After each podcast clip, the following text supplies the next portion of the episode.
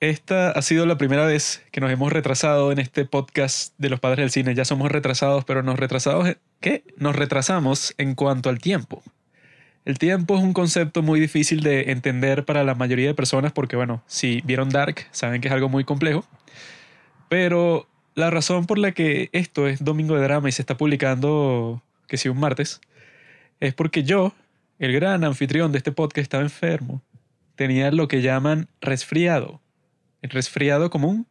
No es COVID, porque si fuera COVID, bueno, he contagiado, no, fui para conciertos, Mm. fui para la iglesia, besé una monja, o sea, eso pues, o sea, si tengo COVID, bueno, me he convertido en super spreader. Juanqui es un irresponsable, porque yo le dije que se encerrara, que mantuviera el distanciamiento social, y no, él no me hacía caso, él iba por ahí sin mascarilla, hacía lo que le da la gana, bueno, como siempre. Pero eso, no quería grabar con ese resfriado encima, porque mi, mi voz sonaba un poco rara y me dolía la garganta y tenía mocos. Uy, no.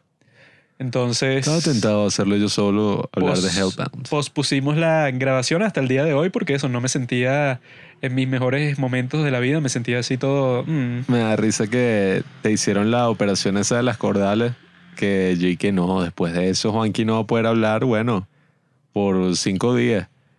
Te hicieron eso y no cambió en lo absoluto, o sea, ya que sí, a los dos días estabas hablando como si nada, estábamos grabando el podcast, pero porque un resfriado como un común. toro, yo soy como un toro. No, porque, resfriado común te tiró. porque nosotros teníamos esa expectativa antes, grabamos los capítulos por adelantado. Entonces cuando me pasó eso, los publicamos y nadie se dio cuenta. Pero esta vez no hicimos eso porque me resfrié de la nada. Tú hiciste una cosa así como el de Click. Yo me di cuenta. A Juanqui le dio la gripe, ¿verdad? Pasó como que un día ahí siendo el mismo y diciendo como que, ay, qué fastidio el podcast. Después estaba en piloto automático. Y de repente sí, yo lo escuché ahí diciendo una broma en su cuarto y llévame cuando ya no tenga resfriado. Así, y de repente eso, pues todos estos días Juanqui no ha dicho ni una palabra. Lo que hace es decir que sí, que no, caminando por ahí. Ahorita es que ya más o menos... Lo que hago es jugar PS4 todo el día y eso si la gente me habla yo de eso ni respondo ni los veo ni nada estoy ahí PlayStation 4. la- con la con la Play Ahorita es que ya está agarrando mínimo y empezó ya a hacer sus bailes coreanos. pero eso fui para un curandero y me metieron ahí unas hierbas como la canción esa de Juanes el hierbatero me metieron así unas hojas así por. Yo por el recto. Yo conozco una y receta. desde que pasó eso bueno ya me siento mejor que nunca como un toro Bueno, es que cuando empezó todo el tema del C19, yo me acuerdo que en la cosa de teatro en la que estaba fue y que, bueno, aquí les acabo de dejar en la pizarra una receta de lo que van a hacer cuando lleguen a su casa. té de coca Y Bueno, era una cosa y que van a agarrar un ajo, lo van a meter en un vaso con agua, le van a meter estas hierbas, no sé qué qué, no sé qué otro, lo van a dejar metido en la oscuridad por dos semanas. Y a las dos semanas van a agarrar eso y se lo van a tomar completo así tapándose la nariz. Y que eso es un remedio que usan los hierbateros así tradicionales y que lo que me puedes morir por esa mierda. yo me tomé lo que llaman ivermectina así Ah. parejo y ya estoy completamente sano Atamel, acetaminofén. Estoy listo para hablar de nuestra serie preferida de toda la historia que se llama Hellbound. Pues, Esta serie se llama Hellbound, pero en realidad su nombre real en coreano es Infierno y ya. Chiok. ¿Qué es lo que quiere decir bound? O sea, hellbound. Hellbound es como eso, camino al infierno. Bound es como que, ah, mira, este va para el infierno. Esta serie está basada en el webtoon del mismo director de Tren a Busan, mejor conocida como Estación Zombie. Ese director es una mierda. Este tipo es un poco raro porque eso, pues ha dirigido un montón de cuestiones y al mismo tiempo, bueno, hizo un webtoon como que para motivar a la gente a que le financiaran esta serie y funcionó porque Netflix le concedió el deseo, pero el tipo ya tenía el prestigio, bueno, de Estación Zombie 1 y 2. Ah, o que sea- Pueden escuchar nuestra reseña. Este es el mismo director de Train to Busan. Ujú. Ah, yo no sabía eso. Eres un pobre tonto, amigo. Pero bueno, yo creo que no sería una mala idea que los padres del cine hicieran su webtoon. Bueno, eso supuestamente es muy común en Corea que pase del webtoon a la serie. Pasó con True Beauty, pasó con un montón de series. Y no sé quién carajo ve webtoons o no sé si se lee, no sé cómo funciona es- esa vaina, pero ¿no? Que eso es como una comiquita, ¿no? Una- creo que es como un cómic, no sé cómo funciona. O sea, hay que si páginas eso pues para leerlos. Yo no he llegado a ese nivel, pero estoy seguro que algún día llegaré. Pero el tipo hizo su Eh. cómic, ¿no? Su, su vaina de esa, pues, o sea, para que se lo aprobaran en Netflix y funcionó. Y bueno, el tipo lo produjo. Y les voy a contar una pequeña sinopsis de lo que trata esta serie. Y al final de este capítulo sabrán una especie de plot twist. O sea, porque esta serie quizá la pueden ver muy literal en cuanto a las cosas que trata, pero en realidad tiene unos significados ocultos. Que solo un genio como yo, Muy profunda. que conoce la historia, que conoce la sociedad china, porque esto es China, ¿no? Eh, puede desentrañar. Esta serie se trata de un detective, el cual tiene una vida de mierda, porque le mataron a su esposa, un drogadicto. Y él vive con su hija, ¿no? Y bueno, eso pues siempre esas historias así del papá soltero son como que extra deprimentes porque los hijos así como que no se sienten muy cómodos con el padre, entonces él con su hija, bueno, casi que ni se hablan. Y él descubre que su hija está metida en un culto, que eso, bueno, nunca termina bien. Y estos tipos del culto, bueno, son los que están obsesionados con unos eventos que se vienen dando no solo en Corea del Sur, sino en el resto del mundo últimamente, en el que aparecen una especie de monstruo negro, así que se parecen a Shrek, como tres Shrek negros aparecen de un portal tridimensional ahí. Y llegan y te, no joda, te destrozan, pero que te desmiembran. Pues, Te o sea, caen a golpe. te sacan los brazos, te, te, hacen eso, pues, eh, un acto súper violento, pero hasta el nivel más exagerado del mundo, que eso, lo que queda de ti de- después de eso es como que un, un Cuerpito ahí, la mitad del torso quemado. sí, es un torso negro así, pero que te destruyeron a ti, pero te fulminaron, pues, 100%. Burn to the crisp. Y entonces estos tipos de la secta que se llama la Nueva Verdad están obsesionados con eso porque dicen y que no, esto es eso, el nuevo llamado de Dios. Él está haciendo todo este proyecto porque para que la gente tiene que aprender a vivir con respecto a sus mandamientos y tal. Está llegando la policía y nos escuchó hablando de la verdad y bueno, Coño, la Nueva Verdad. Entonces el líder de esta secta, que es como que, como que el villano, pero al mismo tiempo el protagonista, esto es una serie un poco inusual. Es el mismo actor de la película Burning, pero que en esta, bueno, el tipo tiene un peinado totalmente distinto, un personaje totalmente distinto, porque es un tipo así que no es carismático en sí, pero es un tipo que se ve que sabe qué es lo que está diciendo y que todo el mesías. y que todo el mundo lo sigue porque es y que no, este es el tipo, él sabe qué es lo que quiere Dios de mí. Entonces, cuando estos eventos se vuelven cada vez más frecuentes, o sea que ya hay un montón de videos en YouTube sobre estos tres monstruos que llegan y hacen todo ese acto, eso, pero súper bizarro. Que pasa un poco como en. Santa Cláusula, pues, o sea, que la gente ya vive en ese mundo en donde pasa eso y en donde hay más pruebas que el carajo, o sea, porque tienen como 10.000 videos en donde pasa exactamente lo mismo, pero la gente está de que, ja, ¿tú crees en esa nueva secta? La nueva verdad. Ja, ja, ja. Eso no tiene ningún sentido, mi bro. Como que el infierno, como que la gente es pecadora y Dios los está castigando y que, mi bro, literalmente, hace dos días en esta carretera le pasó eso a una persona en plena luz del día y lo mataron y los monstruos esos en el proceso destruyeron como 10 carros y hirieron a un montón de gente que estaba en la escena. Entonces, bueno, ese escepticismo ahí no tiene ningún sentido y bueno, desaparecería completamente cuando este tipo hace la gran movida política de conseguir a esta mujer, ¿no? Que le llegó el mensaje, ¿no? O sea, que te llega así como que una cabeza flotante y que mira, tú vas a morir en tanto tiempo y vas para el, para el infierno, ¿no?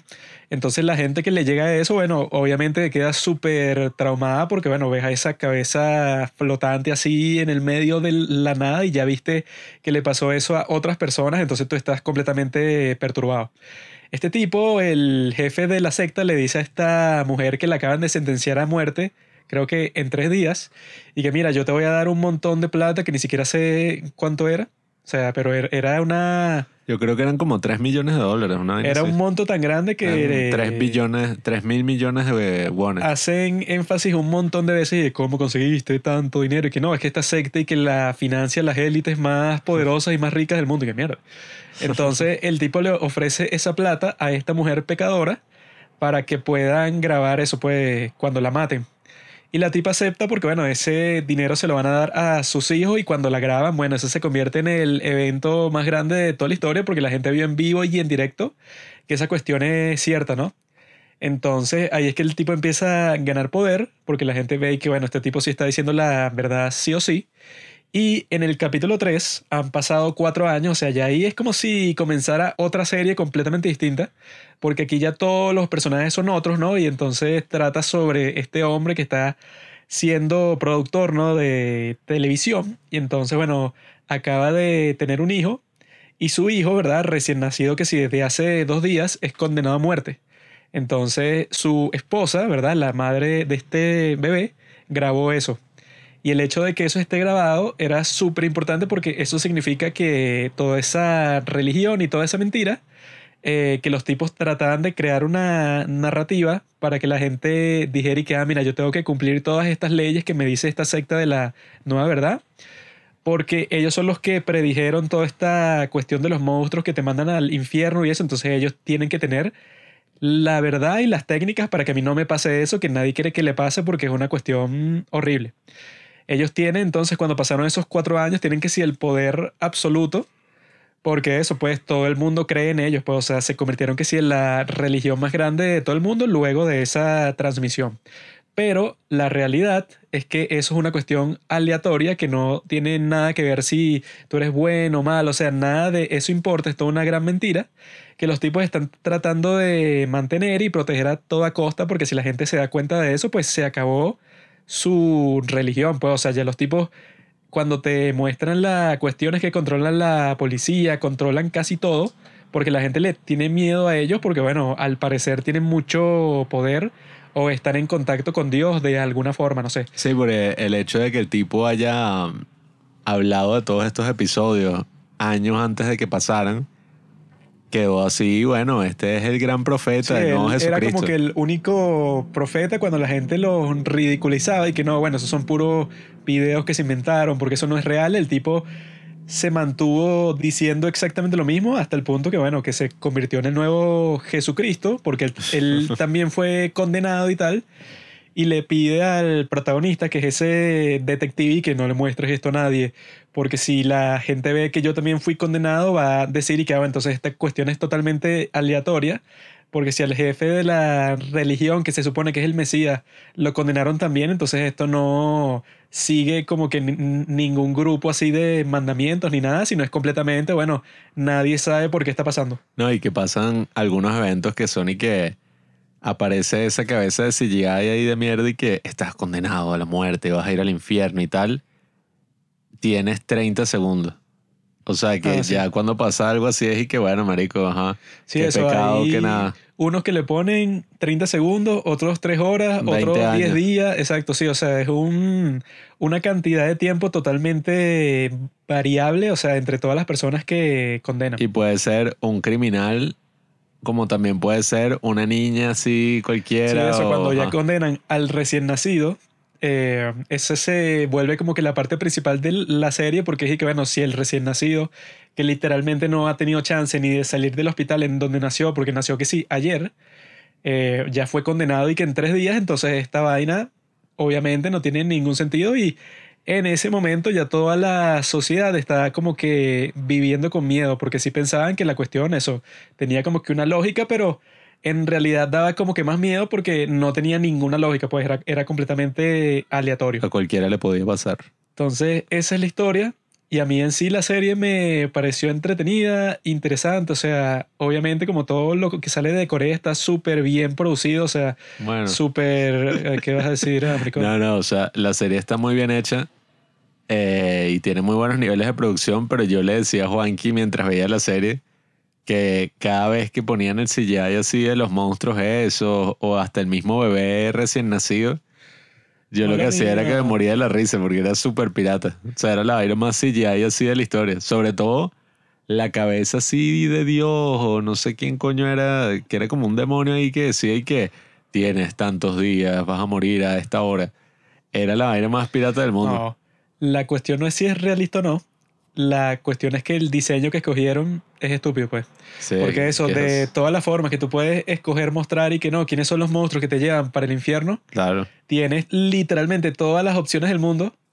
Que, y que no, bueno, eso, tres Shreks negros que llegan y, y que eso, pues, también es un poco inconsistente porque es que, bueno, si esto es una cuestión toda divina y tal, así que, y que no, Dios está como que eso, eh, haciendo todo este acto en- así súper público enfrente de todo el mundo, como que para que la gente se dé dé cuenta, no sé de qué. eh, de repente no es que se los llevan al infierno y ya, sino que les dan una paliza primero. Sí, Que, y que bueno, ¿cuál es la necesidad de hacer eso? sí, porque no, ellos tienen como un poder ahí que queman a la persona y bueno, se la llevan al infierno. Así que, pero que es como que le sacan el alma. Pero bueno, en vez de aparecer y hacer eso de una, primero, o sea, que pareciera que fuera, no sé, que si por placer, le dan una golpiza así, pero súper brutal. Cuando es y que hay. son Ustedes malditos. son unos monstruos ahí del infierno, eso, pues que se transportan como que por estos portales mágicos. Sí, que- Pero disfrutan también golpeando a estos tipos cualquiera que ni siquiera es que cometieron un pecado, sino es que es cualquier persona es condenada al azar y ya. No, y que es lo que tú dices, el diseño de los personajes, eso es un vacilón porque después de que matan a estas personas así horripilantemente, salen corriendo y que sí, así los tres juntos y cruzan como que un portal mágico ahí. Sí, es que el concepto es interesante, pero el diseño es medio estúpido. pues, No, sobre todo el del bicho que anuncia que, que se van a morir. Es que, ¿qué? O sea, es una cara así computarizada, ni siquiera en un videojuego, pues, o sea... Parece Snoke de las nuevas de Star Wars, que dije, oye tú, Sí, Jedi". una mierda y así ya, y que no... Que- y que bueno, ok, si es el representante de Dios y no es como que una cara toda rara así que sí como con un velo por encima, o sea, Sí, que yo vi cómo se ve eso en el webtoon, en la versión cómic, y sí se ve bien, pues, o sea, se ve así como si fuera eso, un manga Hmm. que tiene esta especie de villano, que tiene este diseño, ah, estos son los tipos que te llevan para el infierno, y en el contexto del cómic se ve bien, o sea, se ve como que amenazante, pues son estos monstruos así súper, eh, así viscosos, pues, o sea, negros, pero así como que la piel se les mueve como si fueran que si gusanos, pues. Pero cuando lo pasas a Netflix, cuando eso, cuando lo vuelve en realidad, que eso, bueno, pasa con Death Note, que, que, bueno, en Ah. Death Note la serie, ¿verdad? La, el, ajá. Anime. El anime. es así eso, el dios de la muerte es este tipo, es todo feo y tal, pero que dentro de ese mundo de la serie como que cuadra con el diseño. Claro. Pero cuando tratas de hacer exactamente el mismo diseño, cuando es una serie en carne y hueso, se ve como que fuera de lugar, pues. Bueno, es que eso pasa con todas las adaptaciones así, sobre todo las últimas que están haciendo que tratan de adaptar por alguna razón estos animes a la vida real y la gente se emociona. Yo lo vi ahorita con Cowboy Bebop, que no es que yo sea el mega fan, pero coño, voy como por el capítulo 15 que lo empecé a ver en Netflix y sacaron la adaptación así en carne y hueso. Y la vaina lo que da es cringe. O sea, tú ves un plan y dices, o sea, porque es que, bueno, este tipo que es que sí, la persona más cool así de toda la historia, este caza recompensa, de repente le interpreta a este carajo que ya tiene como cuarenta y pico de años, cincuenta, con el pelo todo espelucado y vestido de la mierda. Y yo que, "Ugh, qué cagada. Eso es lo que se burlan de todas esas adaptaciones así de Netflix. Dragon Ball. Sí, o sea que cuando las haces así en vida real, todos los personajes se ven como que súper bizarros. Sí. Porque estás tratando de hacer exactamente el mismo diseño, eso que en animación se verá bien, pero si lo tratas de hacer exactamente igual en la vida real, parece un cosplay, pues. El gato con el sombrero, la, la vaina sigue cosa uno, cosa dos. Que la vaina. Parece un no, disfraz todo raro que tú mismo hiciste, pues. Así que, que no, yo soy fanático de la serie y me hice este disfraz y que no. bueno, se ve muy bien en la convención de cómics, pero Pero bueno, exceptuando como que ese aspecto que sí cuesta un poco, ¿sabes? Superar. Quizás ya al final uno ya que se acostumbre, ya está ahí que bueno. Yo lo superé rápido, pero como Pablo se la da de que él es Jack Fisk, Cada vez que aparecía, yo me moría de la risa. diseñador de producción, así que... oh, Sobre todo el bebé también. El, qué mierda, el bebé así se lleva y parecía como el bebé, el bicho de Jumanji. O sea, pero porque bebé. cuando eso comenzó a suceder, eso de los monstruos negros, yo dije, bueno, ok, eso pasa en la primera escena de toda la serie y ya lo vi y me parece un poco lame, o sea, se, se ve un poco estúpido, pero como el concepto de la serie está cool, bueno, cuando pasa eso no le prestaré como que mucha atención, pero en, en realidad cuando lo ponen en el clímax, es y que no, mira, estos son los tipos que, que te llevan al infierno, pero por alguna razón antes te van a volver mierda, o sea, te, te van a dar tantos golpes que al final vas a terminar todo ensangrentado, gritando y tal, que yo dije, bueno, no sé por qué unos monstruos del infierno gastarían su tiempo golpeando humanos que ni siquiera son pecadores, no sé por qué. No, y bueno, también a mí me pasó que creo que eso es algo positivo, podría decir, de la serie, que las escenas que más me horrorizaron no fueron las de los tipos estos, eso, pues Shrek cayendo a golpes a, a los pecadores, sino fue todo lo que hacían los malditos esos, que era que la lanza. Porque bueno, eso fue un poco extraño porque, ajá, esta serie son seis episodios y se ve súper rápido porque cada episodio dura como 40 minutos, el que más dura dura una hora. Yo en el primero me estaba quedando dormido porque ya era muy tarde. Sí, sí. Y bueno, tengo que confesar que los otros también me estaba quedando dormido, pero sí había un momento en que, oye, la vaina de verdad se ponía interesante y se me quitaba todo el sueño. Pablo es como Jeb Bush, es un very low energy individual. No, es que ya En esa cambio, yo soy Trump, que siempre estoy así, coño. Tengo estamina, pues yo puedo dar un discurso por tres horas, relajado. A esas horas ya es un poco difícil, pero sí hubo momentos que yo dije, coño, se puso interesante la serie. O sea, ahora sí. El tema es ese, pues que yo creo que la serie sí tiene muchas bolas, eh, muchas agallas, más bonito. Mucha bola. Eh, tiene, oye, Es agallas valiente, animal. en el sentido de que, bueno, a partir del tercer capítulo, todo lo que habían construido lo mandan, bueno, para el carajo Todos los personajes. y te meten como que esta nueva narrativa que esto sí ya es como lo que hablábamos de los K-drama, pero un poco en esteroides, pues que en una serie probablemente hubiera sido la primera temporada, los primeros tres capítulos. Bueno, eso que yo veo que mucha gente en estos momentos en el mundo de las series coreanas Mm, está pidiendo segundas temporadas. Que dice que esta primera temporada me encantó, quiero que salga la segunda y tal. Pero que si con cualquier drama que les haya gustado, piden la, la segunda temporada, ¿no? Y nosotros tenemos que hacer que se vuelva realidad. O sea, hay que legislar algo así que sea y que, bueno, que el gobierno coreano saque que si una ley que diga que no puedes hacer más de una temporada en un, un- un drama de Corea del Sur.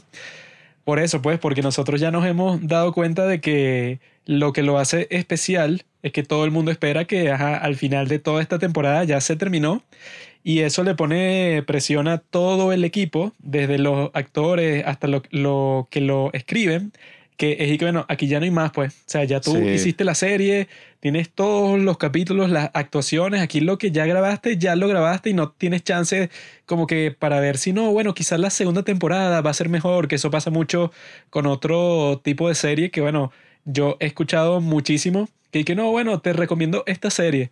La primera y segunda temporada no son tan buenas, pero la tercera, que es y queda así, huevón. O sea, voy, voy a ver eh, las dos primeras temporadas que tú ya me estás diciendo que no valen mucho la pena, solo para llegar a la tercera. no, Entonces no, hay que hacer una especie de ley que nos proteja, ¿verdad? O sea, que proteja el sistema de Corea a no entrar en ese mismo ciclo, porque eso, pues así es que funcionan todas las leyes. Que es que si tú quieres que algo en específico en general no suceda nunca, bueno, pueden existir instancias en que eso sea bueno. O sea, en que quizá alguna serie coreana sí necesite una segunda temporada porque los personajes son muy ricos así, o porque la historia sea tan grande que bueno, que hay que desarrollarlo un poco más y que bueno, eso es verdad. Sin embargo, si eso se convierte en un patrón, el mundo completo de las series coreanas se va para la mierda. Y eso es lo mismo que pasa eso con cualquier ley, pues. Puede ser que ciertas personas en el mundo merezcan la muerte, ¿no? Que sea y que no, este es un súper desgraciado, no sé, secuestra gente y tal, pero eso no significa que tú lo mates y ya eso sea legal y que no es legal, porque si la gente hiciera eso con todo el mundo, bueno, sería un caos, o sea, toda la sociedad. Entonces, y que no, pero esta persona es, es una persona muy mala y secuestra y com- comete acoso sexual y tal, entonces él sí merece la muerte y tal. Y bueno, la ley para prevenir que eso pase en todos los casos, eso, la muerte está, el asesinato está prohibido. Bueno, es que, bueno, ya les diré qué fue lo que me horrorizó más que los monstruos, pero en ese caso sí estoy de acuerdo, porque yo he visto con estos directores, Bong Joon-ho, Park Chan-wook, que claro, quieren meterse en el negocio o en el mercado estadounidense, o por lo menos ahorita Bong Joon-ho está haciendo una adaptación ahí de Parasite eh, para HBO. No sé si será buena, pero yo lo que intuyo es que es como que las series coreanas ya son demasiado buenas y son como su propia cosa y no necesitan en lo absoluto parecerse a las series de Estados Unidos que, en mi opinión, ya han llegado casi que a un nivel de atasco, pues, o sea, ya han llegado a un nivel que es y que, marico, hay demasiadas series, ya no me importan, ay, que esta, que la otra, qué tal.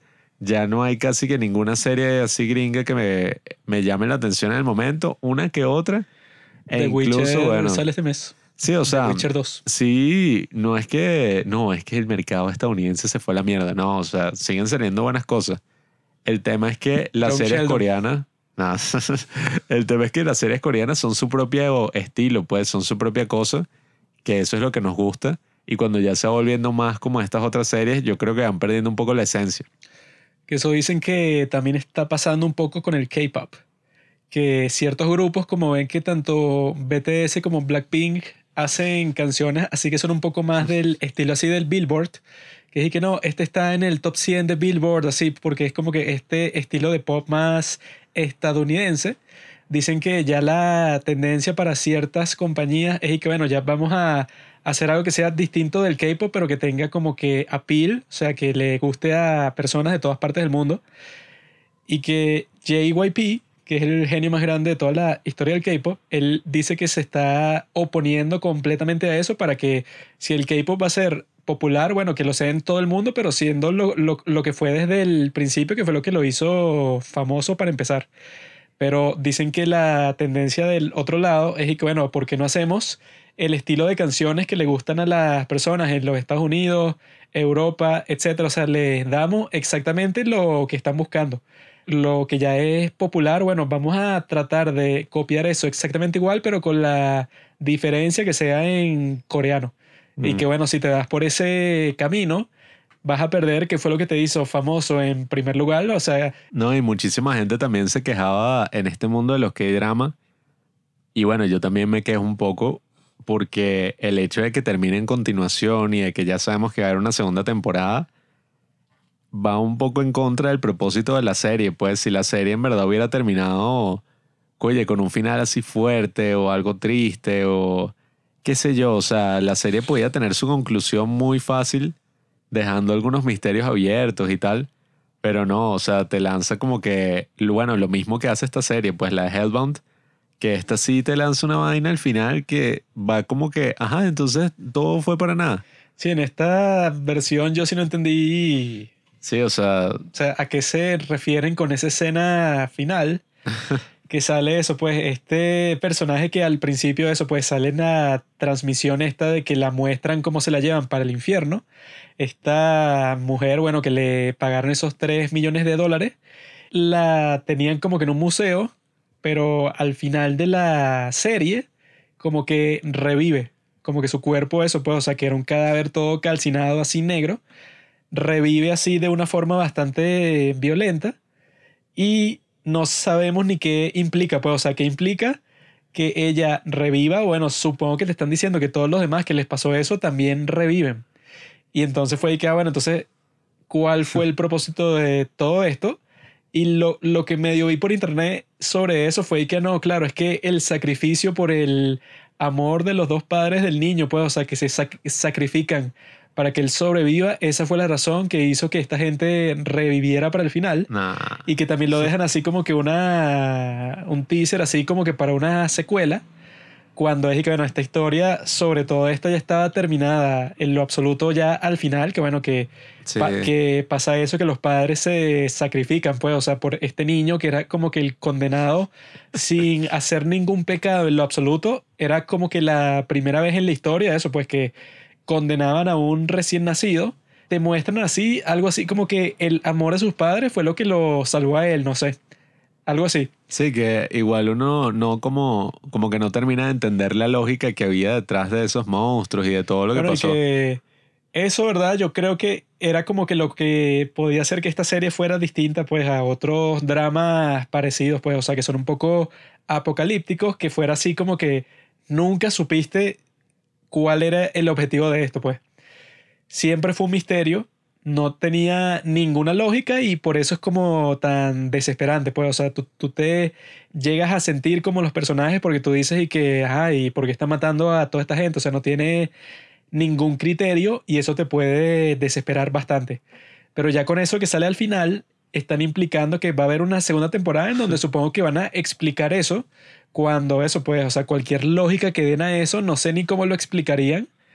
Porque qué, o sea, va a salir una escena con Dios y que bueno, yo en realidad hice todo este proyecto para que ustedes aprendan a vivir Sí. como es. O sea, yo pienso que o lo explicas o no lo explicas, pues, o sea, o dejas el misterio abierto y ajá, puede que lances una que otra sugerencia por ahí para que la audiencia, pues nosotros nos imaginemos cosas. Pero si planteas un escenario que es como que, ah, bueno, entonces sí hay una lógica. O sea, si hay una lógica detrás de todo esto, sí vuelve todo un poco absurdo, pues, porque es y que, bueno, entonces puro plot en esta mierda, porque entonces no vale nada la serie. No, y es como eso, como lo de Infinity War. que es y que no ves, al final revivieron todos. Pero es, es y que bueno, en una Sí. película de superhéroes, ok, uno ya sabía desde el principio que van a revivir porque no tendría sentido que en estas películas que son hechas eso para todo Mm. público, fuera y que no, se murieron todos. No, y, y aquí no tiene sentido que los reviva tampoco de esa forma porque es lo que tú decías, no es que los calcine ya, sino que les cae a golpes como un enfermo, los lanza, los tira, los batuquea y después es que los calcina. Entonces, ah, esos bichos son, coño, tienen poderes arrechísimos. El diablo, pero bueno, ahora sí diciendo lo que me horrorizó de la serie, más allá de eso, creo que toda esa parte de la lanza, que era esta organización ahí terrorista que apoyaba a la nueva verdad, ¿no? Toda esa parte y toda la violencia que había ahí, eso era lo que verdaderamente me horrorizó de la serie, pues creo que está bien hecho. Porque, coño, unas cosas de verdad perturbadoras. Dígame cuando y que, no, esta periodista, aunque bueno, eso también estuvo un poco fastidioso. El streamer este que se pintaba todo y hablaba, ese personaje era medio, ajá, medio mierda. Y ya llegó un punto en que lo sobreutilizaron que yo que, ya, marico, ¿cuánto dura esta escena? 10 minutos así, el bicho, ah, hablando unas locuras y una cosa ahí. Que al final ese personaje termina siendo como No, y que eso, una mierda. en la vida real yo no sé quién vería ese streamer Sí, o sea, ni por cuánto tiempo, porque era que si la persona más atorrante de toda la historia, así que te Sí. está gritando, pero todo el tiempo que se está grabando está gritando desde el fondo de sus pulmones con la voz más atorrante del mundo, que yo digo, bueno, este tipo nunca sería famoso como lo ponen en la serie, que el tipo era que si la persona más influyente Sí, de. Corea, porque cuando pasaban los eventos importantes de la serie, literalmente todas las personas, desde la gente que está en su casa hasta los que están caminando por ahí en las calles, estaba viendo el, el streaming que si en su teléfono.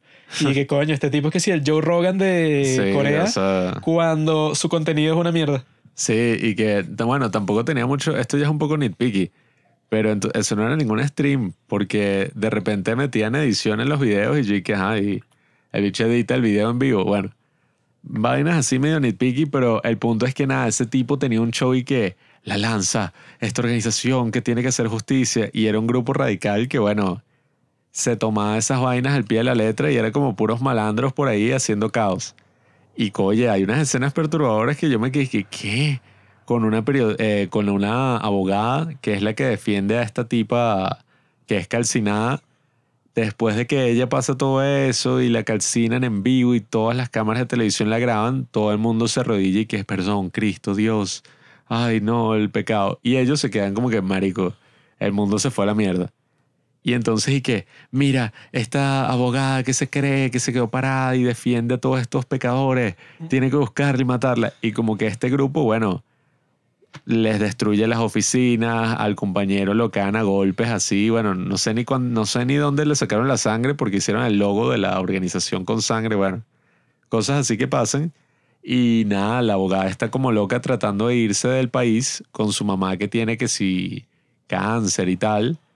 Y este grupo de malditos así malandritos, pues unos jóvenes ahí que se pintaban la cara y tal, se llegaron, le destrozaron el carro y lo primero que hacen es que sacaron a la mamá del carro y la mataron a palazos. Uno delincuente. Y yo ahí, o sea, eso fue súper perturbador, pues, o sea, no sé por qué a mí eso siempre me ha parecido como que coño. O sea, a veces da más miedo que un monstruo, pues, cuando es una turba así que se vuelve loco y bueno, puede hacer unas cosas que, bueno, en la misma historia uno ha visto unos casos horribles que no es que sea horrible en sí, este caso fue un poco satisfactorio, pero la muerte de Benito Mussolini, obviamente que, ajá, el bicho era un hijo de puta, pero Satisfactorio, el líder. no, o sea, tú ves lo que hace una turba enfurecida y eh, da más miedo que hasta los mismos monstruos de esos Shrek, o sea... Bueno, es que cuando el líder del culto ese le dice al detective que no, bueno, tú me puedes grabar, pero si me grabas, bueno, la gente se va a dar cuenta de que todas estas condenas están pasando sin razón. O sea, no hay ninguna explicación detrás de todo este fenómeno tan raro. Y que si eso pasa, el mundo se va a volver un caos completo.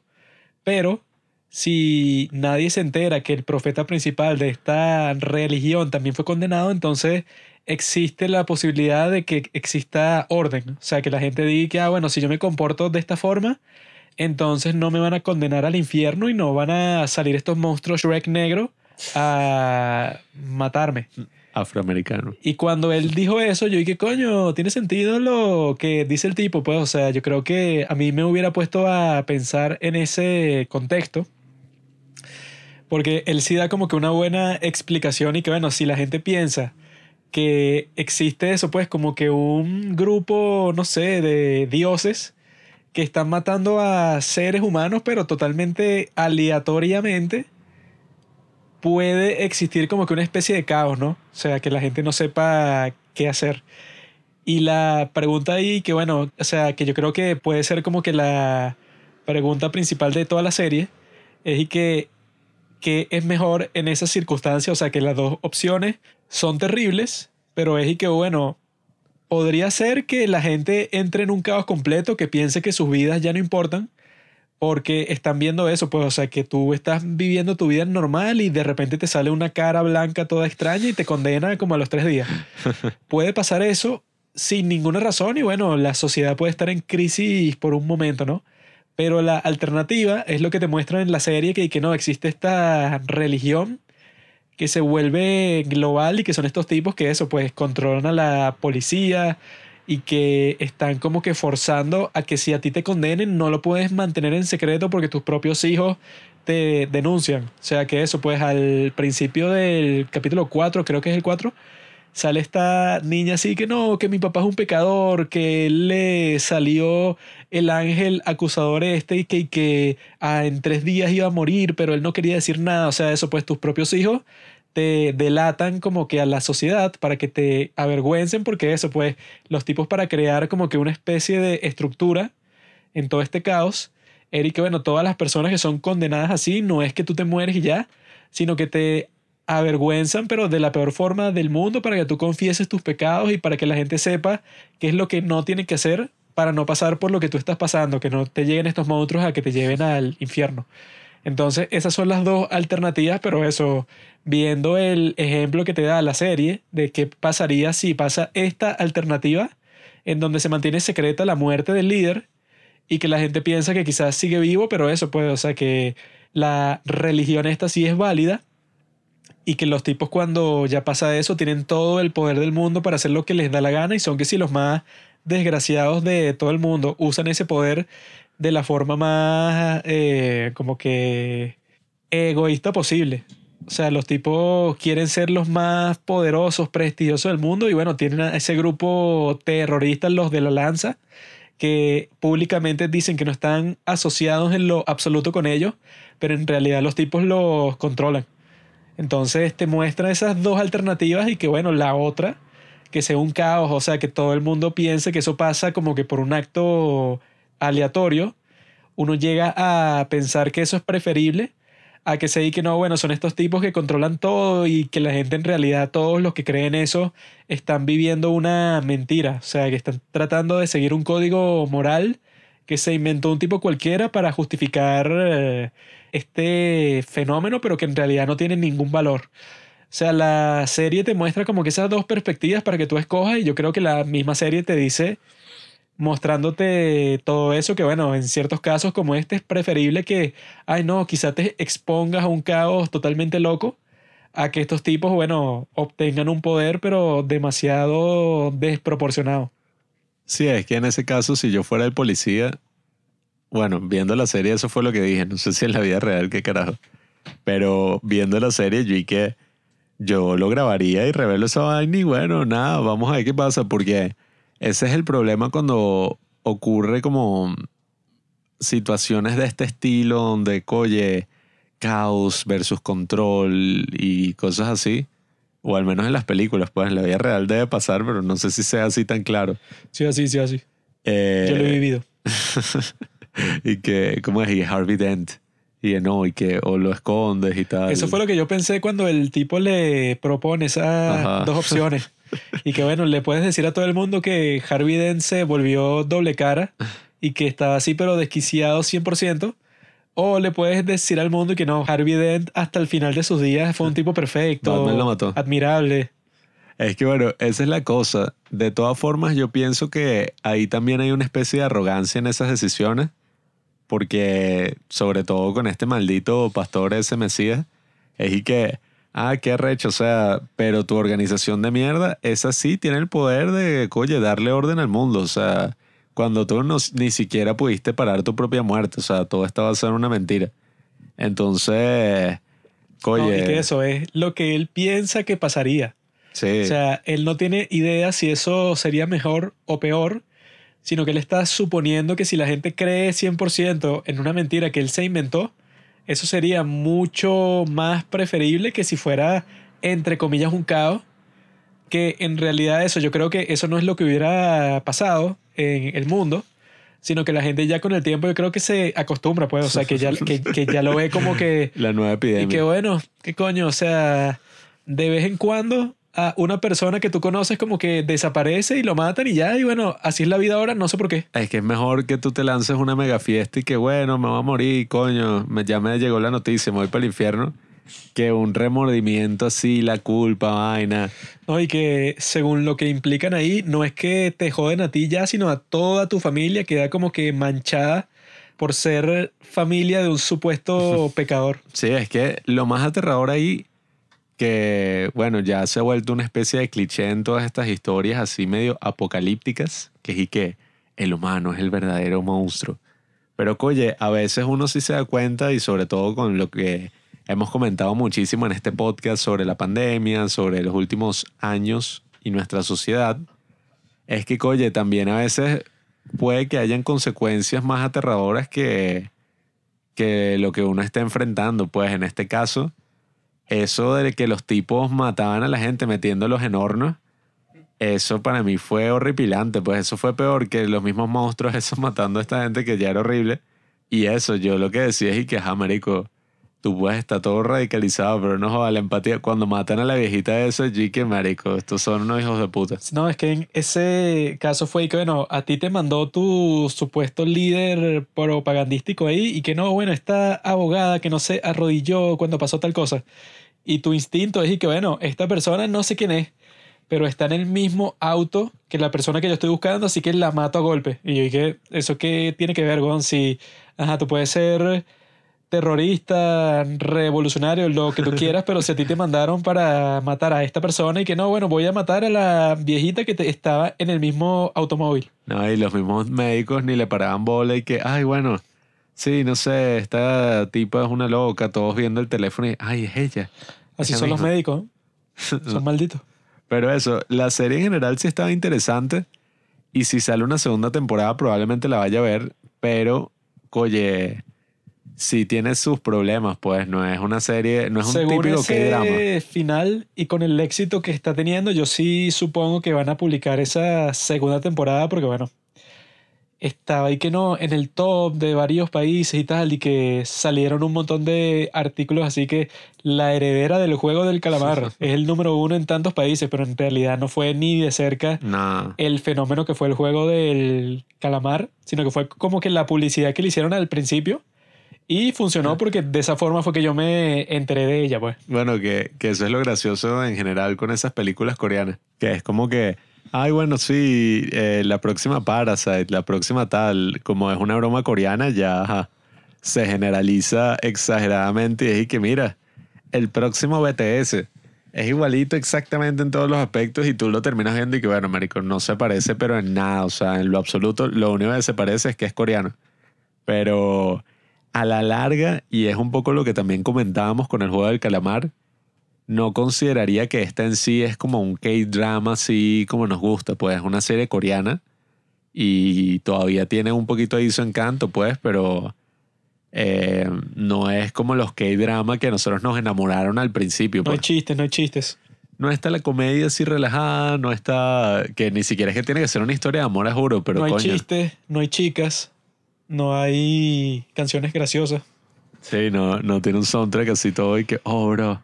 Pero ha llegado la parte más importante de este podcast. La parte en donde les explico cuál es la verdadera inspiración detrás de Hellbound.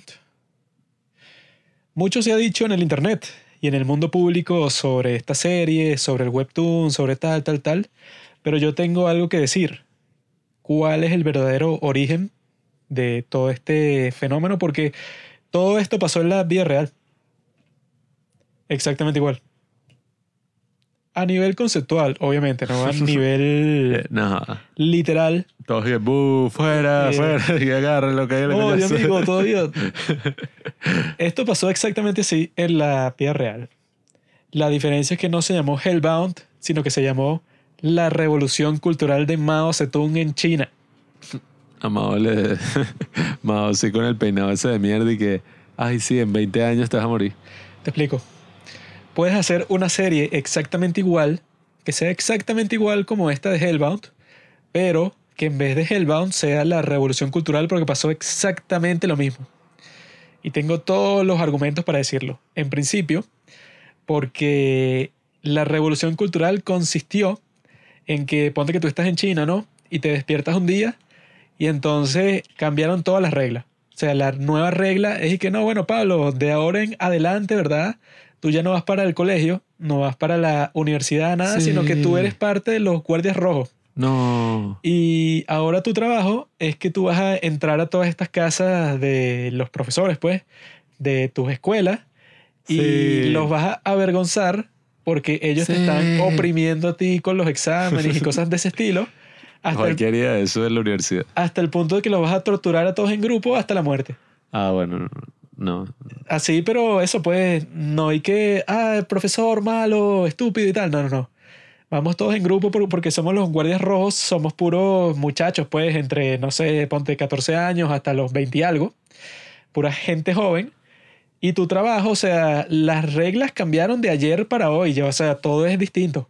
Tu trabajo es eso, busca a un profesor que no te guste y ya tú no tienes que ir a clase ni nada, sino que avergüénzalo, eso le pones así que si un sombrero así, o sea, que tenga escrito y que estúpido, tonto, burro, etcétera. Los carteles esos que le ponían así en el cuello. Cáiganle a golpes y lo denuncian así como contrarrevolucionario, el tipo está contra el comunismo y todo eso. Y bueno, eso pues, o sea, el poder que ustedes tienen desde el día de hoy es eso, tener aterrorizada a toda la sociedad. Ese es el paso uno. El paso dos es que, ajá, bueno, ya hemos acabado con los profesores, ya los tipos no dan Aquí- clases Aquí en el colegio. ya los tipos están avergonzados, muchos de, de ellos se suicidan y todo, ¿no? Y el paso dos ahora es que tú vas a entrar a todas las casas de todas las personas que a ti te parezca, o sea, eso pues tú lo juzgas por tu propio criterio. Tú, o sea, que eres el miembro, no sé, ponte de un escuadrón como de 300 personas. Ustedes van a entrar en cualquier casa que se encuentren y si en esa casa encuentran libros o música o pinturas o cualquier cosa de ese estilo, van a destruirlas todas, van a sacar a la gente de adentro de esa casa y los tienen que tratar como si fueran los peores enemigos del pueblo, pues, o sea, los tipos más desgraciados del mundo, porque tienen cultura de ese estilo, eso pues, o sea, que está hecha como que para radicalizar a las personas contra el comunismo, o sea, es algo que es como que un veneno mental, o sea, una idea venenosa la que te transmite ese libro o esa pintura o esa canción. Entonces, si tú entraste para la casa de, de cualquiera de estas personas y tenían cualquier cosa que tú puedas considerar como algo cultural, bueno, eso pues lo destruyes todo y los eh, avergüenzas a ellos y después de eso puedes hacer lo que te dé la gana. Pues si quieres los torturas, los matas y como ya no se van a usar ni los teatros, ni los cines, ni nada, puedes usarlos como sitios de tortura. Pues, o sea, lo que antes era un teatro, ahora es un sitio en donde tú vas a llevar a todos estos traidores culturales y los vas a torturar y si quieres los matas, no sé, eso es problema tuyo. Coño, que enfermo los escritores de esa serie, ¿verdad? Ah. Los tipos que se les ocurrió como esa vaina que obviamente nunca pasaría en la vida real, pues. Y la parte en donde se parece más a esta serie, ¿verdad? Es que tú podrías pensar y que, ah, claro, es que el objetivo del tipo que comenzó todo esto, que es Mao Zedong, ¿verdad? El tipo eso, no sé, tenía como que un odio a ese tipo de cultura, o sea, todo lo que no fuera, no sé, de su agrado. Y quería cambiar toda la cultura china, o sea, que, que destruyeran el pasado para que solo existiera el momento del tiempo que él fue el controlador supremo de toda la cultura y sociedad, ¿no? Quizá ese fue su objetivo, ¿no? Pensaría el tipo de a pie, pues el tipo común y corriente. Por eso es que se llama revolución cultural, porque la gente piensa que, ah, bueno, ese fue el objetivo del dictador este, terminar con todo el pasado y crear algo completamente nuevo que no esté condicionado en lo absoluto por lo que pasaba antes y para eso usó a los jóvenes, que los jóvenes son, bueno, los que están como que más pendientes del arte, pues, de la música, de la literatura, pintura y eso. Pero, de la misma forma que pasa en esta serie, la gente común y corriente no sabe por qué coño está pasando esto. Pues, o sea, le dicen una razón que en esta serie es esta secta, ¿no? La de la nueva verdad. Te explica a ti por qué están apareciendo estos monstruos a matar a estas personas así a plena luz del día. Ellos te proveen una explicación y tú te la crees, pero en realidad es completamente falsa. Durante la Revolución Cultural pasó exactamente lo mismo. La explicación de por qué todo eso estaba pasando era porque no, que la cultura es venenosa para nuestra sociedad, que si la eliminamos todas las personas que vivan aquí van a estar mejor. Esa era la excusa, de la misma forma que la serie es lo de la nueva verdad y tal, cuando en realidad la verdadera razón por la que la revolución cultural en China existió no tuvo absolutamente nada que ver con ninguna cultura un carajo, o sea, esa es la excusa. Y la realidad es que Mao lo que quería hacer era una gran purga. Era que, bueno, todos mis enemigos del Partido Comunista, todas las élites, quiero eliminarlos completamente, ¿no? Sin embargo, yo no puedo hacer eso y ya, pues, porque como son personas poderosas, yo no puedo decir de un día para otro y que, bueno, eso, pues, todos los jefes del partido, el presidente, el primer ministro, tal y tal y tal, todos esos, bueno, simplemente los mato o van por un campo de concentración y están muertos y ya. Porque todas esas personas tienen como que su propio grupo de gente que los apoya. Si tú de un día para otro los matas, te vas a poner en contra a todo el mundo y lo más probable es que te derroquen, pues, o sea, que pierdas todo el poder supremo que has tenido hasta el momento. Entonces a este tipo se le ocurrió que si hacía todo este teatro, que, que no, que esto tiene que ver con la cultura, que primero busca a los profesores, después busca a estas personas que tienen cultura en sus casas y tal, te inventas toda esa excusa, ¿verdad? Para que te posibilite hasta el punto de que los primeros miembros de esos guardias rojos, que eran los primeros que hicieron todas estas atrocidades, eran los hijos de la élite del Partido Comunista, que eran los que Mao quería destruir. Pero los tipos al principio no tenían idea de que ese era su verdadero motivo, sino que se creyeron toda esa mentira de que no, que esto es por la cultura, eso pues, o sea, el tipo hizo un trabajo perfecto en manipularlos hasta el punto de que eso pues, o sea, la historia principal que cuentan para explicar la cuestión es que al principio, ¿no? Resulta que mataron a la directora de una escuela eh, que tenía 50 años y era madre de cuatro niños, ¿no? La mataron porque, bueno, eso pues con la excusa de que no, tú has oprimido a los alumnos con tus métodos de educación y tal y tal y tal. La mataron después de eso, pues de humillarla, torturarla, etc. Y entonces, después de que pasó eso, este Mao tuvo un gran desfile en la plaza de Tiananmen, en donde llamó particularmente a la jefa de ese escuadrón, ¿verdad? Que hizo posible la muerte de esa señora, ¿verdad? Y dicen que este Mao y que le preguntó y que cuál es tu nombre y tal. Y la tipa le dijo que mi nombre es Song Bing. Resulta que Bim en chino significa como que educada, gentil, o sea, tiene ese significado. Y Mao cuando escuchó eso fue que, ah, no, bueno, sé violenta. Sea eso, pues, o sea, tu nombre significa gentil, pero sé violenta. Y ella a partir de eso se cambió el nombre. O sea, en vez de Bing, que eso que en chino significa eso, educada, esos términos tienen como que varios significados. Este Mao cuando le dijo sé violenta, ella se cambió el nombre, o sea que esa era como la influencia potente, pues, o sea que tenía ese movimiento para que la gente en realidad pensara que estaba haciendo algo valioso. Entonces, dicen que después de ese evento en particular en donde ves que, bueno, si este tipo los llamó para la plaza de Tiananmen, que era como que el sitio más icónico de China, y los premió por hacer lo que hicieron, después de eso, bueno, los tipos se aprovecharon de todo hasta el punto de que Mao llenó su biblioteca con los libros que le quitaron a las personas estas que entraban para sus casas y tal, y que si tenían cultura, eso, pues, o sea, lo humillaban completamente. Bueno, esos libros quedaron para Mao y las pinturas para otro tipo, pues, o sea, de su grupo de personas así de la élite y tal. Hasta el punto que al final de todo el proceso, bueno, el tipo tuvo éxito en purgar, que bueno, que purgar en ese contexto significa que eso, todas las personas que tenían una posición de poder ahí que a ti te caían mal, bueno, pues ya están que sí, o en prisión o muertas.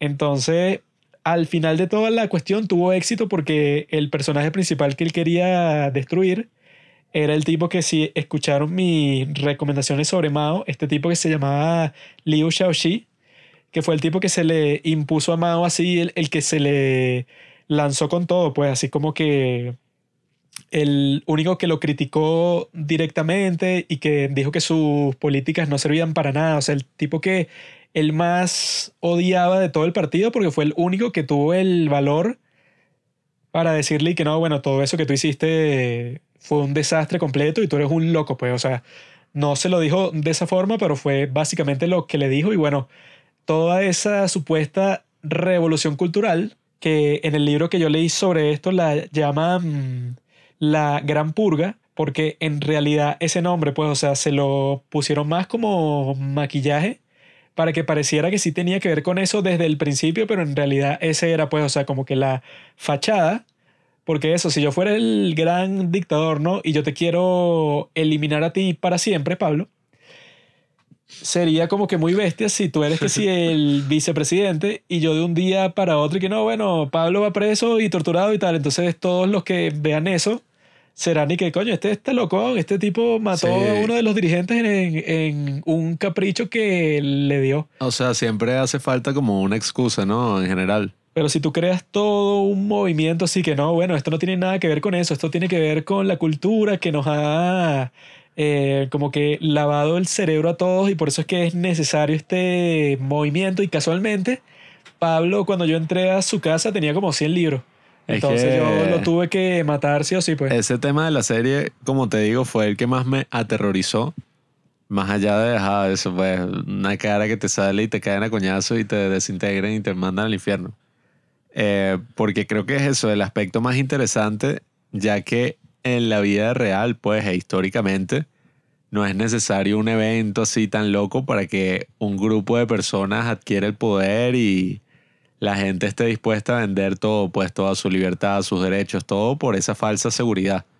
Porque es lo que, oye, yo sí creo, pues, y que poco a poco, no sé si esté completamente así, ¿sabes? No quiero que esto sea una máxima política, una vaina así, porque esas cosas a veces se equivocan, pero, oye, yo sí creo que muchas veces cuando te ponen esta figura como que no, o sea, estas dictaduras o esta cosa, esto es lo que va a mantener el orden en general.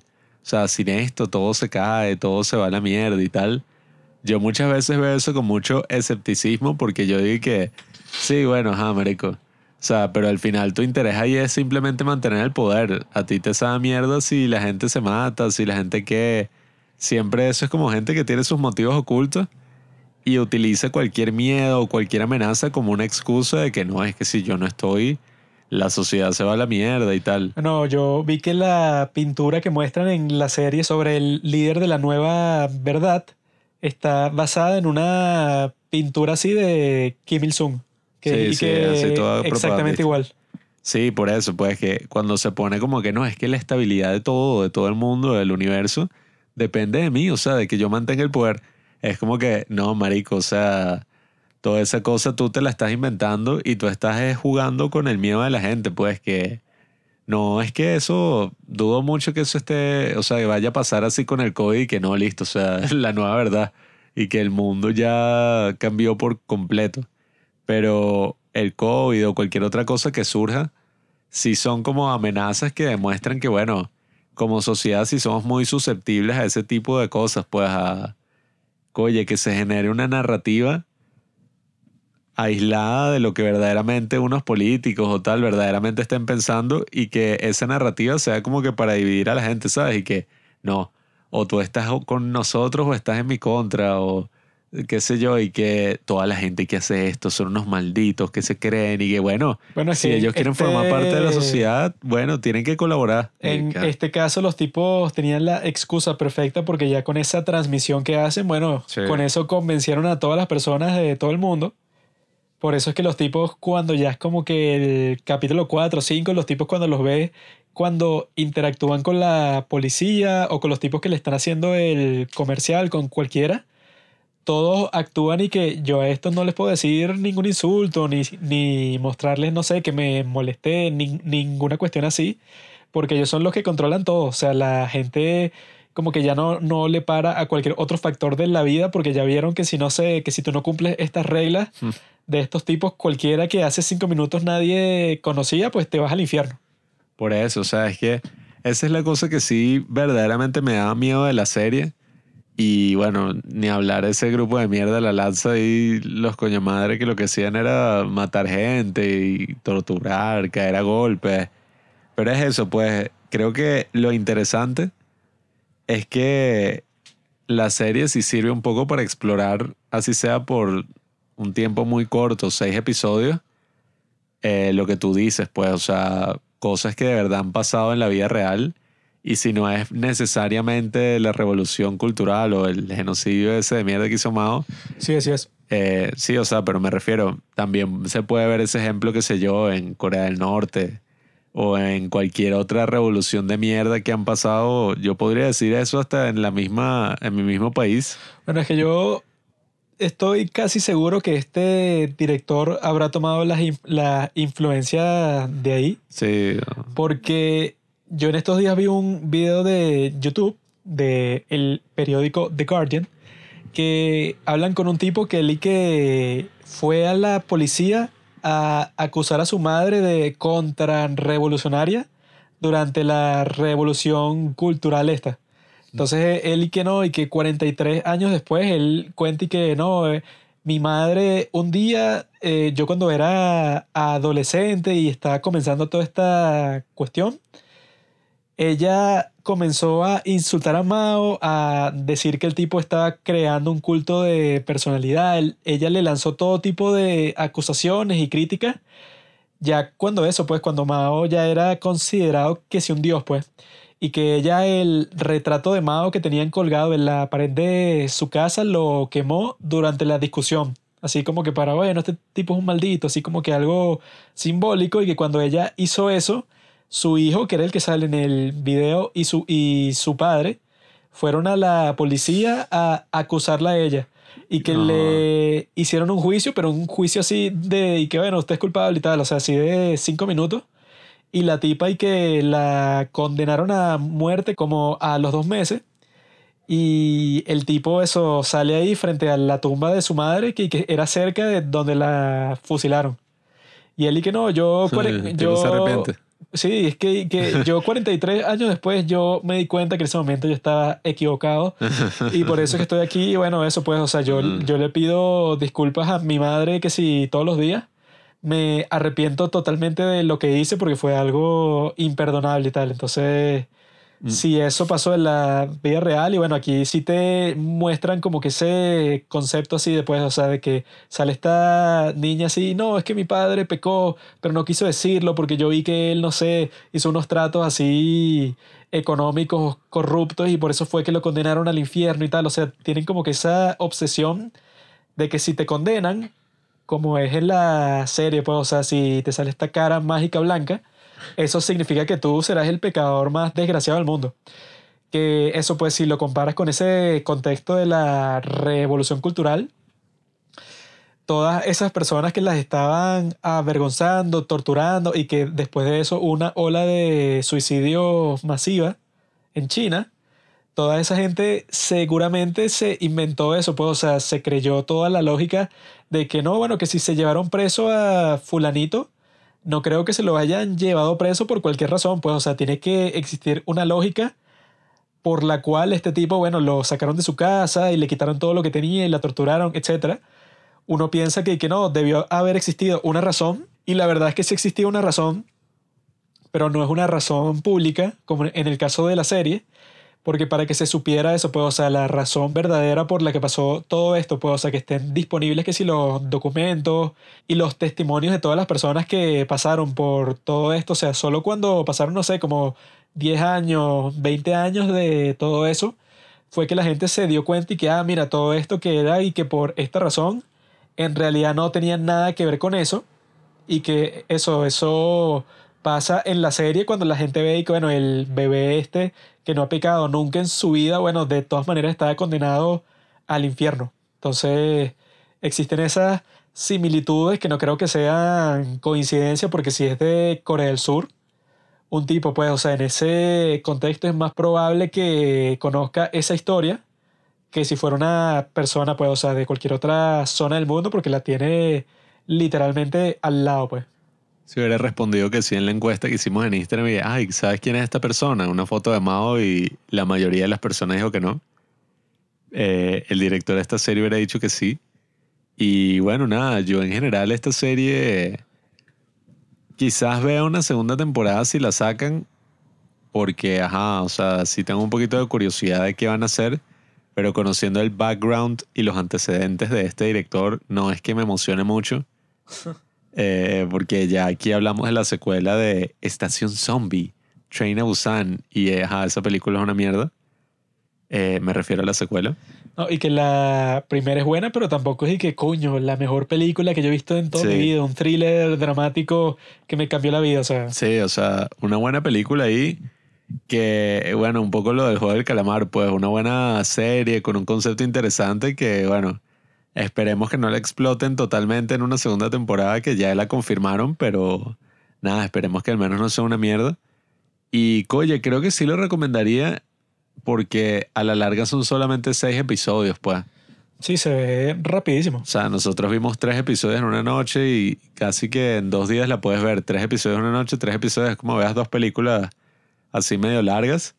Y coye, aunque sea un poquito cringe todo el tema del CGI y todas esas cosas, sí está interesante para verla desde ese punto de vista de que, oye, hay que tener mucho cuidado en las sociedades y uno personalmente también, de que por una ideología o de por cualquier tipo de creencia, cualquier tipo de justificación que podamos tener, nunca podemos dejar de tener en cuenta que, bueno, la humanidad, o sea, la familia, hay vínculos y hay cosas que son muchísimo más importantes que cualquier cosa, eh, no sé, cualquier idea política, cualquier cosa así. Oye, yo creo que, bueno, no sé qué pasaría, hasta qué punto tenemos que llegar para que uno diga que, bueno, Juanqui, mira, insultó al líder de este partido, qué maldito, o sea, lo voy a vender para que lo maten.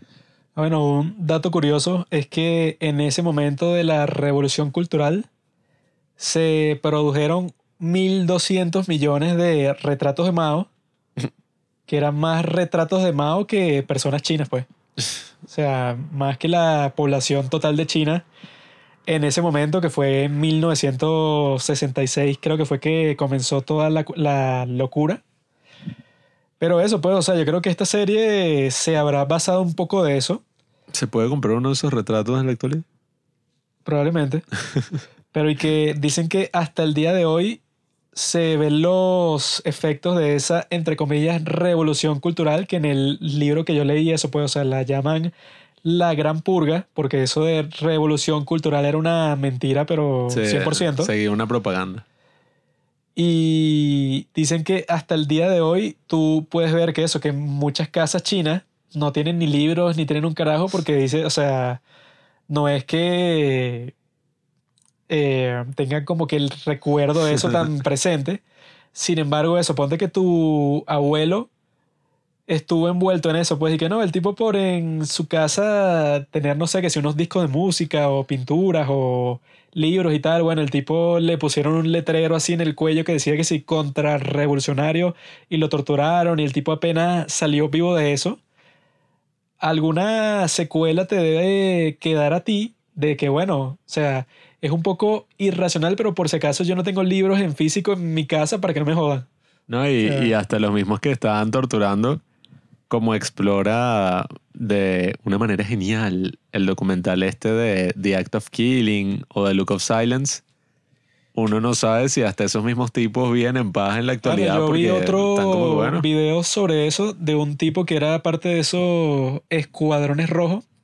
Y él dice ahí que no, yo me arrepiento de lo que pasó, pero como yo era un niño, eso pues no sé, que si de 15 años, 16 años, yo vi toda la cuestión de cerca y yo no pensé que iba a escalar tanto, pues, o sea, yo pensé que simplemente era y que no, bueno, los libros, no sé, quémalos ahí, Quédasela. porque dicen que... Rabbit. Dicen que al principio fue y que no, bueno, llégate para este templo ahí y agarra todos los libros que encuentres y los quemas, ¿verdad? Y llevas a todos los intelectuales del sitio en donde tú vivas, los, los escritores, cantantes, actores, quien sea, y los pones así de rodillas, o sea, los fuerzas a ver como todo eso se quema.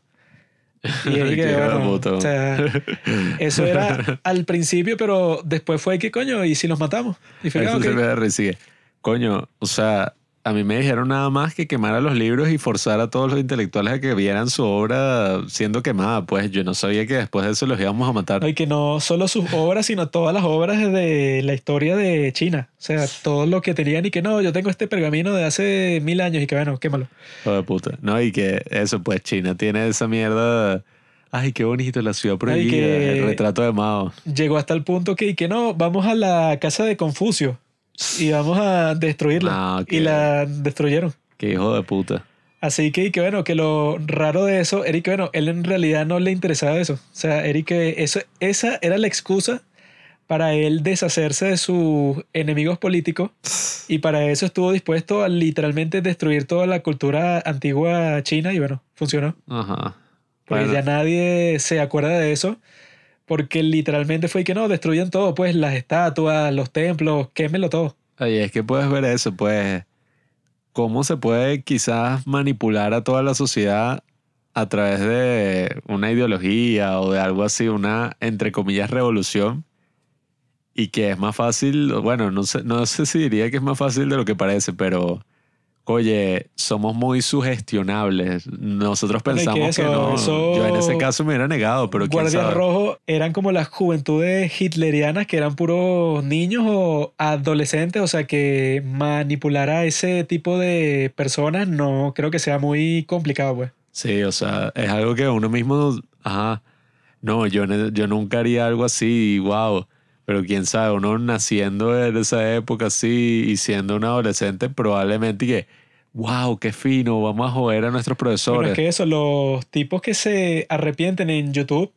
los tipos hoy tienen que sí, cincuenta y pico de años, pues ses- sesenta y pico, y que sí, yo me acuerdo cuando tenía 13 años y fuimos para la casa del profesor y bueno, Qué la locura. quemamos. ¿Qué es O sea, que eso, se arrepienten, pero ya cuando han tenido para pensarlo, ¿cuántos años han pasado? Como 60 años. Y que, ah, sí, fue malo. No, no, sí. no. Pero ya en estos tiempos es como que, bueno, esos videos que yo vi son como que entrevistas, pero que sí, desde el 2006, 2007, que estos tipos están y que, bueno, sí, yo formé parte, pero cuando era niño y tal, y yo pensaba que yo estaba haciendo lo correcto porque todo el mundo que yo conocía lo estaba haciendo hasta el punto de que en China no hubo educación formal otra vez hasta la muerte de Mao, que fueron 10 años después, pues. Porque si tú haces eso, eh, eso Ah, bueno. quieres destruir a todos los profesores, quemar los libros, etcétera. Cuando eso se termina, ¿qué clases te van a dar? Ninguna, porque nadie, o sea, no hay profesores y no hay libros. Entonces, ¿y qué hay? ¿Qué clases les das a los niños? Ninguna, porque no existe, pues, o sea, ya eso está suspendido por 10 años. Esto sí, bueno, eso sí es eso, pues esas grandes tragedias que ocurren en la historia y todo eso, a mí sí me llaman la atención y por eso es que creo que este tipo de series y hablar de este tipo de cosas es importante, Porque, ajá, puede parecer como la cosa más loca del mundo, ¿sabes? Y que, ¿qué? Que, bueno, un poco eso es lo que yo pensaba eh, cuando uno ve los libros de historia o ni siquiera cuando tú estás en el colegio en la clase de historia y te dicen algo como que, no, es que eh, eh, vivir en una dictadura en el pasado, como hacía el país, o estas cosas que pasaban en la historia, estas epidemias, la gripe española, no es por compararnos así excesivamente con la gripe española, ni nada de eso que sí fue peor, pero que uno no sabe si en algún momento vas a terminar viviendo algo así y uno pensando y que no vale, eso nunca, o sea, por eso es que creo que esas historias nunca pueden dejar de ser visibilizadas, porque ajá, uno puede estar viviendo ahorita en una dictadura y uno nunca se imaginó estar viviendo en una cosa así que, wow, ¿cómo hacía? O sea, pero ¿cómo hacía la gente en una, o sea, no tienes libertad? ¿Qué es eso? ¿Cómo vivías? ¿Cómo vivías el día de y que bueno, te puedo decir que se puede vivir y eso, tú puedes entrar en ese estado sin darte cuenta. Bueno, que fue lo que yo vi en la serie cuando ya Eric que no, la nueva verdad son los tipos que imponen el código. Y que eso, si tú cometiste no sé cuál pecado, bueno, ya sabes que eso, los tipos del infierno vienen por ti y tal, o sea que te muestran un pequeño comercial al principio del capítulo 4, que es cuando te dicen ellos ya, ya tomaron control de toda la sociedad y que los tipos eso pues ya tienen como que el código que todo el mundo tiene que seguir y al parecer convencieron a todo el mundo de que si no lo sigues, bueno, te jodiste. Y cuando yo vi eso, yo que, ah, bueno, como ya nosotros desde el principio sabemos que es mentira, porque eso, fuimos los que presenciamos como espectadores cuando el tipo le dice al detective y que no, bueno, todo esto es algo que yo me inventé solo para que no exista el caos, así que bueno, si esto se mantiene en secreto, va a ser mejor para todo el mundo, como uno ya sabía eso, cuando ves ese capítulo 4, tú dices, coño, estos tipos, mira, los están manipulando, pero arrechamente. Y ahí fue que yo pensé que, que bueno, eso se tiene que haber basado en algo así, porque es súper parecido, pues, o sea, que te muestren y que no, eh, tenemos casi que a toda la sociedad de rehén y los tipos del poder tienen este grupo terrorista que hacen literalmente todo lo que ellos quieren para eso, pues, para que la gente se mantenga en línea y que no, estos son los preceptos y tal. Que eso es lo que hacen todas las dictaduras de ese estilo, que es que, bueno, estas son las reglas. Y si. Santa Cláusula. Y si te saltan las reglas, bueno, ya sabes eso, pues te vamos a destruir completamente. Eso es lo que pasa en esta serie. Pero eso, pues, o sea, que al mismo tiempo de que la, que la gente no sabe en realidad por qué está pasando, sino que los tipos cuando se dan cuenta y que no, bueno, esto en realidad era todo aleatorio, bueno, yo creo que los tipos que habrán vivido esos cuatro años creyéndose toda la doctrina se habrán matado después de eso, porque que a ti te digan y que no, bueno, tú todo eso que te creíste por los cuatro años que estos tipos fueron que si los reyes del mundo, todo eso era completamente falso. O sea, eso fue una cuestión que se inventó un tipo ahí. Y que lo del bebé fue eso, pues lo que se lo confesaron a todo el mundo. Pero en China eso nunca pasó, sino que fue que, bueno, no, eso, o sea... Sigue ya, pa. sino que llegó un punto hasta que eso, pues, o sea, se supo que si por un libro que escribieron, que el motivo real de todo eso, bueno, que si 60 años después fue que, ah, no, mira, este tipo en realidad, eso que hizo no tuvo nada que ver con la razón que todo el mundo conocía. Tengan cuidado con las revoluciones, amigos. Como dice el dicho, si la revolución francesa hubiera pasado una segunda vez, no sería recordada como. que una frase así. No sería recordada como una gran revolución así de la libertad, la fraternidad y la igualdad, sino como una lucha sangrienta donde le cortaron la cabeza a cientos y cientos, y bueno, no sé si cientos de miles, pero muchísimas, muchísimas personas. ¿Conoces a alguien llamado Napoleón, mi amigo? Sí. Fue el gran hombre que puso orden. Siempre se necesita en toda la historia un gran hombre que dice que, ¿saben qué? Y malditos latinoamericanos están escuchando esto. Dejen su huevonada, tengan cautela en la vida y dejen de estar por ahí. Ay, sí, vamos a revolucionar todo el continente, todo va a cambiar, todo va a ser para mejor. chilenos son expertos en eso. Relajen ese papo. Y que están reescribiendo la constitución. Que la de ella. Cuando en el pasado, bueno, yo te puedo sacar así instantáneamente como cinco ejemplos distintos, así solo para mencionar algunos de que eso no cambia nada, genio. O sea, cambiar un documento que se supone que es fundacional Sí, o sea, no cambia nada porque el punto de la constitución es que no cambie después de que la escribas.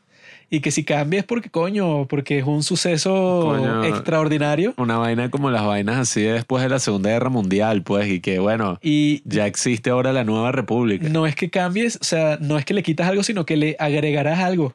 Pero el punto de la constitución como documento es que no cambie nunca. O sea, que no se le quite nada, sino que en todo caso le agregas algo que sea necesario, pero nunca le puedes quitar nada. Las cosas son difíciles, compadres, pero dejen su optimismo de mierda así, que al final lo que van a terminar es, bueno, jodiéndonos a Por todos eso como es que me pasó a mí. Latinoamérica está condenada, amigo. Así que si vives en Latinoamérica, Si todos los latinoamericanos ven Hellbound, que, van a dejar... que probablemente vivas en Latinoamérica si estás escuchando esto, pues te digo, amigo, ya sabes, no votes. Todo es falso. Lucha por tu voto. Es una farsa. Al candidato Nunca votes. si no, suicídate.